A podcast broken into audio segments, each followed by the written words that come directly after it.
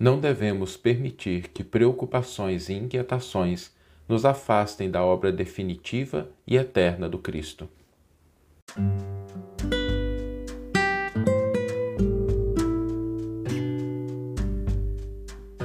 Você está ouvindo o podcast O Evangelho por Emmanuel, um podcast dedicado à interpretação e ao estudo da Boa Nova de Jesus através da contribuição do benfeitor Emmanuel.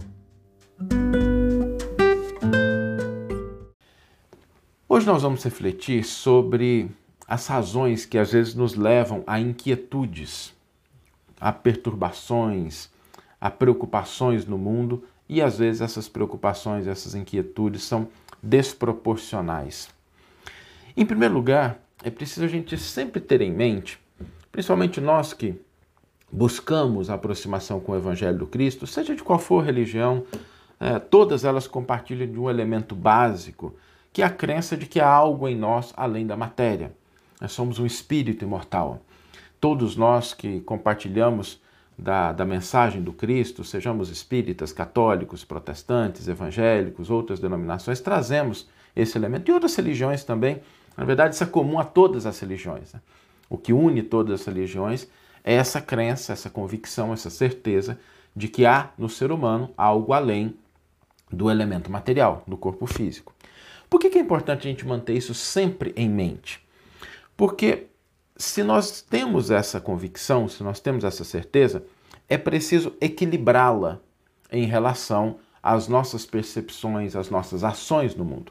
É preciso que a gente concilie a necessidade de estarmos no mundo, de vivermos no mundo, de agirmos no mundo, mas da gente não se identificar inteiramente, totalmente, completamente com as coisas do mundo.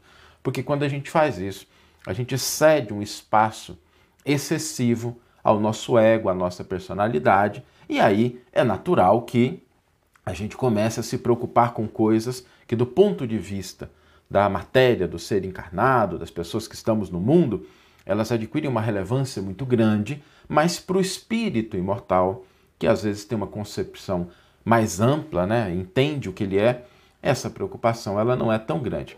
Façamos uma pequena metáfora né, desse processo. Quantos de nós já não passamos, passamos pela vida, passamos por diversos problemas, e às vezes a gente vê uma criança, uma criança preocupada com um brinquedo que estragou, com algo que ela não encontra, irritada com algo que ela não consegue, chateada, né? preocupada, inquieta. E a gente que já tem um pouco mais de maturidade, de vivência, a gente olha aquilo, não deixamos de atender, de auxiliar no que nos for possível, mas o nível de preocupação, de inquietude, que a gente confere aquilo que às vezes desestabiliza uma criança não é o mesmo. Né? E acontece isso em diversas situações da nossa vida. Porque a gente enxerga aquela situação na dimensão exata, ou pelo menos mais adequada, do que a criança que está vivendo aquele problema, mas ela acha que aquilo é o mundo dela. Ela restringe tudo o que ela quer, tudo o que ela sente àquele momento específico. Não é assim com a criança? Eu vejo isso muito com, com o Arthur aqui, o meu filho, de dois anos e nove meses. Às vezes ele está com uma determinada brincadeira ou uma coisa não funciona do jeito que, a, que ele gostaria e aquilo é vira o mundo dele, né? Ele se irrita, ele fica chateado, ele chora. Isso é muito natural na criança, que vai dando os primeiros passos no entendimento. Agora, existem crianças do ponto de vista material e existem crianças do ponto de vista espiritual. A criança, do ponto de vista material, é aquela que observa alguns segundos, alguns minutos, e em função disso ela define a sua vida e a sua reação.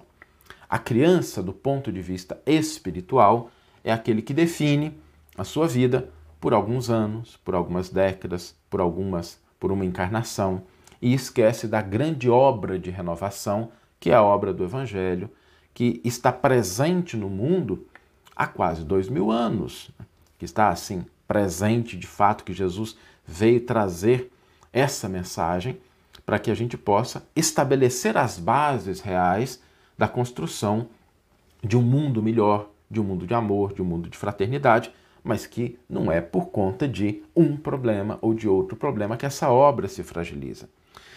E quando nós pensamos a partir dessa perspectiva, nós começamos a entender que muitas coisas que são importantes no mundo, que têm o seu valor, que têm a sua relevância, elas são, ainda que importantes, elas são transitórias e passageiras. Pensemos na medicina. A medicina que curava as pessoas no começo do século passado não é a medicina de hoje. Ela mudou, ela se transformou, ela se aperfeiçoou. A política de dois séculos atrás não é a política de hoje. As conquistas que nós almejamos, que a gente busca para concretizar algo na nossa vida e que são relevantes, de um século para cá, mudaram muito. Durante o tempo em que a civilização vai se aperfeiçoando, a força vai cedendo lugar à autoridade e a autoridade vai avançando, se transformando no direito. Quando nós olhamos para pessoas, organizações e instituições, por mais louváveis, por mais relevantes, por mais impactantes que, nós, que elas sejam, nós devemos reconhecer que todas elas são transitórias e passageiras. E todas elas são herdeiras do passado e construtoras do futuro. O que significa entender que existe um senso de herança. Nós hoje somos herdeiros daquilo que fizemos no nosso passado, tanto quanto as civilizações, as sociedades são herdeiras do ontem. E nós não vamos fugir à regra de lidar no amanhã com o que construirmos e semearmos hoje. Isso é inevitável. Agora, não é simplesmente para a gente olhar de um ponto de vista negativo, é para que a gente tenha a convicção de que a obra de transformação ela é muito maior. A gente hoje vive consequências, aure benefícios e conquistas daquilo que foi no passado, né? Pessoas, instituições que lutaram pelo direito no passado ou que trouxeram avanços científicos, Thomas Edison que inventou a lâmpada, o outro que inventou o computador, tudo isso a gente toma como herança no presente e no presente nós estamos construindo aquilo que nós vamos ter que lidar com ele no futuro. Sejam as boas coisas, sejam as más coisas. Conquistas positivas, futuro mais tranquilo. Realizações negativas, problemas com os quais a gente vai ter que lidar e vai ter que resolver cedo ou tarde. A gente vai ter que reparar aquilo, isso é inevitável. De uma forma ou de outra, a gente vai ter que arrumar aquilo que a gente tiver bagunçado. Agora, dentro de uma perspectiva mais longa, quando a gente começa a entender isso, o que, que isso deve despertar, sobretudo no cristão, naquela pessoa que segue o Cristo? Né? Aquele sentimento de que nós não devemos nos inquietar e nos preocupar ao ponto de isso paralisar as nossas ações, ao ponto de isso deturpar o nosso sentimento, ou ao ponto disso fazer com que a gente não cumpra a nossa parte, que às vezes pode ocorrer por não fazer aquilo que nos compete ou por a gente ficar tão inquieto, tão preocupado, tão ansioso em que a nossa atitude ela se torna uma atitude contrária ao equilíbrio, ao progresso, ao trabalho, à obra do próprio Cristo. Gente, Jesus continua trabalhando, né? 20 séculos para que a humanidade consiga entender os seus ensinos. Mas Jesus não fica inquieto, preocupado, desesperado, arrancando o cabelo, né? porque ele reconhece duas coisas. Em primeiro lugar, que é inevitável chegar lá, né? é inevitável progredir, é inevitável a gente construir dentro de nós algo de positivo e uma sociedade que reflita isso, mas ele também reconhece que a preocupação, o desespero excessivo, eles minam as nossas forças e aí a gente posterga, a gente atrasa a concretização dessa transformação porque nós não estamos fazendo a nossa parte. Então, por que sofrer? Por que se paralisar diante de pessoas, instituições, acontecimentos que hoje acontecem e amanhã deixam de existir? Que hoje estão presentes e amanhã não existirão mais? Que hoje realizam determinadas coisas e amanhã vão se transformar? Não significa, eu quero enfatizar isso porque as pessoas às vezes confundem a consciência da transitoriedade com um convite à inação, né? a paralisia. Não é a mesma coisa. A consciência da transitoriedade ela é fundamental para que a gente não desperdice os nossos mais preciosos recursos de tempo, de energia e de esforço com aquilo que, ao invés de contribuir, vai atrapalhar o processo. Por isso, quando nós dispomos dessa consciência, nós agimos com mais tranquilidade, porque estamos fazendo a nossa parte. A gente vai lá e a gente olha para a situação e compreende o seguinte: olha, tem problema aqui, tem problema ali, Fulano podia ser melhorzinho um pouquinho, Ciclano já conquistou muitas coisas. Ok, e a minha parte? E o que, que eu posso fazer? Com tranquilidade. E quando a gente tem essa paz, essa tranquilidade, essa convicção de que a obra é muito maior, mas de que a nossa parte é aquela, a gente realiza a parte com mais equilíbrio. Não é assim na nossa vida? Se a gente tem que realizar uma tarefa pequena, curta, escrever um texto, mandar um e-mail, realizar uma tarefa doméstica, uma atividade no trabalho, e a gente olha para aquilo e começa a se desesperar e preocupar assim: nossa, mas e se eu não conseguir? E se isso não der certo? E se tiver problema? Como é que a gente realiza essa tarefa? Não da melhor forma. Né? Mas se a gente estiver sereno, concentrado, ativo, sem perder de vista o foco, mas estando presente e consciente no que nós devemos fazer, aquela atividade ela se desenrola com uma qualidade, com uma produtividade muito maior. A vida da gente é assim. Se a gente cede espaço a preocupações desnecessárias e inúteis, a inquietudes, as nossas ações começam a ficar atabalhoadas, começam a ficar desencontradas. A gente, ora está equilibrado, ora a gente briga com o esposo, com a esposa, briga com os filhos, o pessoal nem sabe o que está acontecendo. Né? É isso que essa consciência da transitoriedade de pessoas, por mais louváveis que sejam, por mais posições que estejam de poder, de legitimidade, passam. Né? Os grandes imperadores do passado já não ocupam mais os cargos, as instituições do passado, os grandes impérios né, se transformaram, isso é natural da vida. Agora, a nossa parte, ela é algo que compete a cada um de nós. Daí que nós devemos buscar essa compreensão para que a gente possa se filiar àquilo que é a obra definitiva e eterna, que é a obra do Evangelho. A obra do Cristo é uma obra lenta. Ela não é uma obra de algumas semanas, de alguns meses, sequer de alguns anos, nem de alguns séculos. Mas a obra do Cristo é uma obra definitiva e eterna, porque ela se filia ao bem, ao progresso, ao desenvolvimento e à paz. E a gente precisa escolher porque não dá para ir para a seara do Cristo carregando inquietudes, preocupações desnecessárias, porque a gente vai ser o trabalhador inquieto, desatento, despreocupado, irritado, e aí a gente não consegue fazer a nossa parte.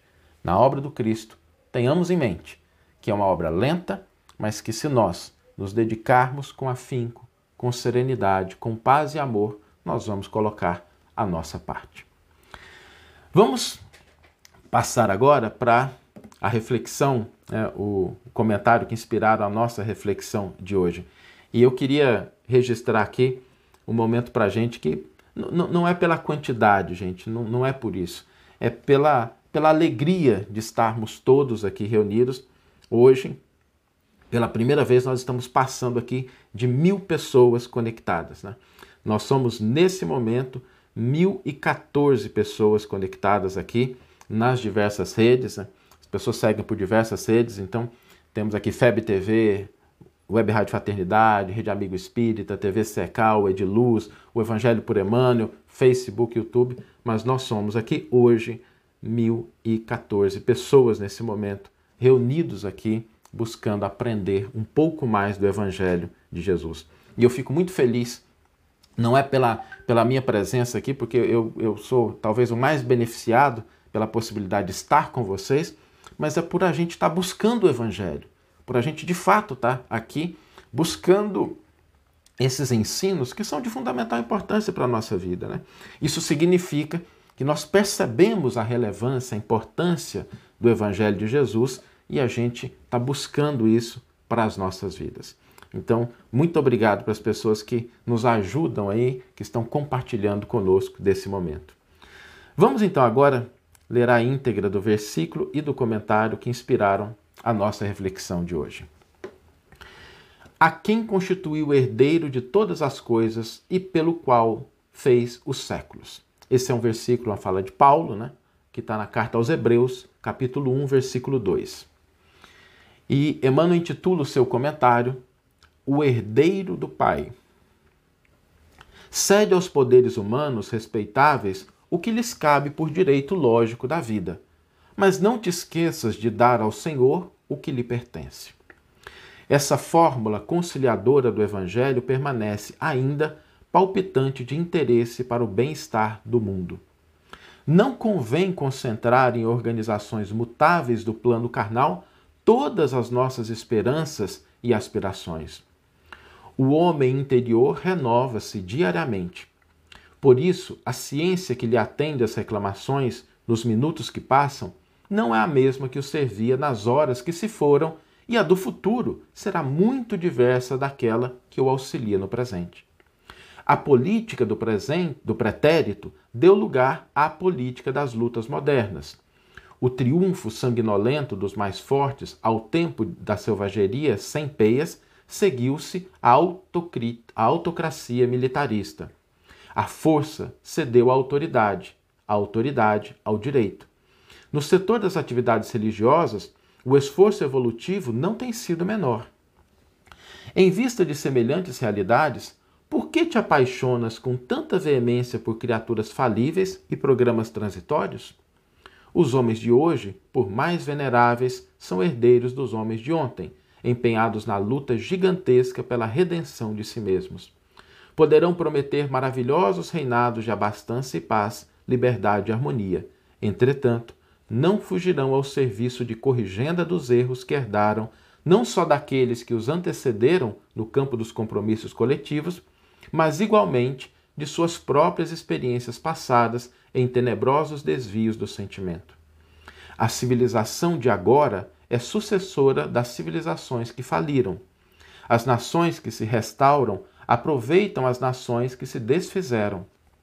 As organizações que surgem na atualidade guardam a herança das que desapareceram na voragem da discórdia e da tirania. Examinando a fisionomia indisfarçável da verdade, como hipertrofiar o sentimento, definindo-te em absoluto por instituições terrestres que carecem, acima de tudo, de teu próprio auxílio espiritual? Como pode a casa sem teto abrigar-te da intempérie? A planta do arranha-céu inteligentemente traçada no pergaminho ainda não é a construção mantenedora da legítima segurança. Não existem, pois, razões que justifiquem os tormentos dos aprendizes do Cristo, angustiados pelas inquietudes políticas da hora que passa. Semelhante estado d'alma é simples produto de inadvertência perigosa, porque todos devemos saber que os homens falíveis não podem erguer obras infalíveis e que compete a nós outros, partidários do Mestre, a posição de trabalhadores sinceros, chamados a servir e cooperar na obra paciente e longa, mas definitiva e eterna, daquele a quem o Pai constituiu herdeiro de tudo, por quem fez também o mundo. Que você tenha uma excelente manhã, uma excelente tarde ou uma excelente noite e que possamos nos encontrar no próximo episódio. Um grande abraço e até lá!